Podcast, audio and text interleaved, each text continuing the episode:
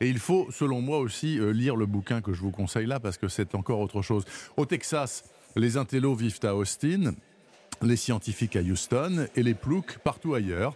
Austin, donc, grosse consommatrice de drogues en tout genre, fournie entre autres par Fernando et son pote Nestor, qui sont les revendeurs attitrés du grossiste Guillermo, lui-même étant aux ordres du gang mexicain des.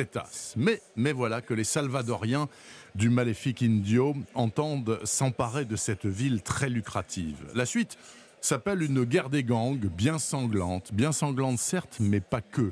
Parce que la boucherie à chaque coin de rue, on a déjà beaucoup lu ça, mais décrite par le jeune auteur portoricain Gabino Iglesias, c'est du jamais vu. Et croyez-moi, ça vaut vraiment le coup d'y consacrer quelques heures. Parce que il y a une vraie dimension religieuse et mystique dans cette aventure totalement criminelle. Par exemple, Fernando, après chaque coup dur, rend grâce à la Dame Blanche, Santa Muerte, qui ne l'abandonnera jamais. C'est ce que lui a affirmé en tout cas Consuelo. Consuelo, c'est la grande prêtresse de la Santeria qu'il consulte régulièrement. Quant au chef complètement cinglé des Salvadoriens, ses yeux noirs et son haleine infecte laissent à penser que ses origines sont carrément démoniaques. D'ailleurs, même le russe, le cador des tueurs à gages d'Austin, n'ose pas s'y frotter, c'est dire.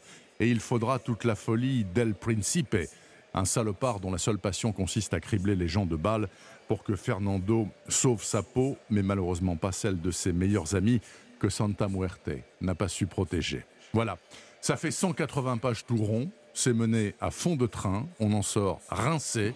Ça s'appelle Santa Muerte de Gabino Iglesias. Ça vient de sortir chez Sonatine. J'ai adoré ce bouquin. Et en plus, la couverture est absolument magnifique.